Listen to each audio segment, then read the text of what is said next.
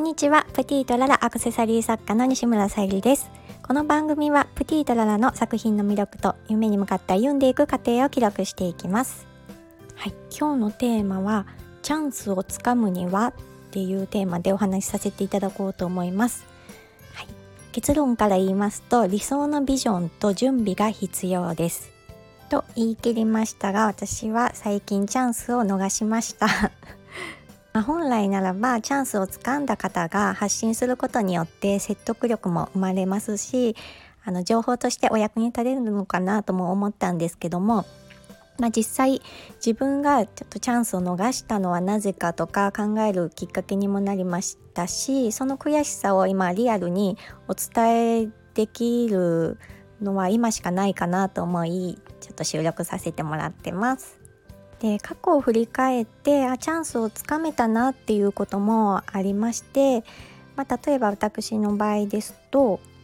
委託先をたまたまご紹介いただけたこともありました。それすごく偶然のことだったんですけどもその委託先をご紹介いただけた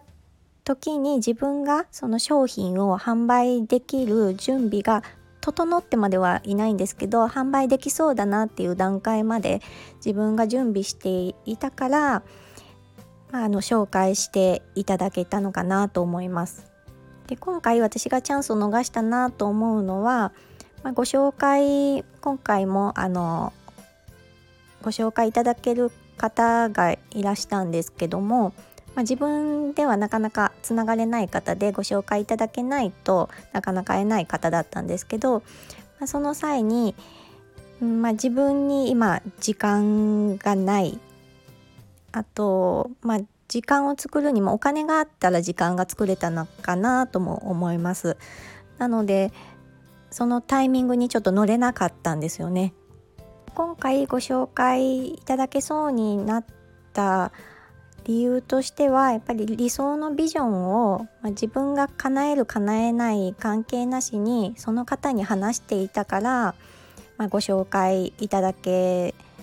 るっていう経緯に至ったんだと思います。なので理想のビジョンっていうのはまあ立てて人に話すっていうのは大事かなと思いました。そのビジョンを立てるのが早ければ早いほどその情報を自分の脳が得ようとして行動に移していくと思うので、まあ、早ければ早いほど準備が時間にしてもお金にしてもできるのかなっていうのがあります。であとは紹介される時に、まあ、時間があったとしても行動力がなかったらあのお会いできないと思うのでやっぱり行動力っていう強い意志も必要かなと思います。で今こういう現状が起きてるっていうのは過去の自分が理想のビジョンを曖昧にしていったから起こっている現象だと思うので、うん、この悔しさをバネに 理想のビジョンをもうちょっとしっかりあの立てて行動に移せるように準備していきたいなと思います。それは仕事でもその友人関係恋愛でもビジョンを明確にして行動していくとそういったご縁は後からついてくるものかなと思いますのでこの悔しさを感じている私が あの理想のビジョンと準備が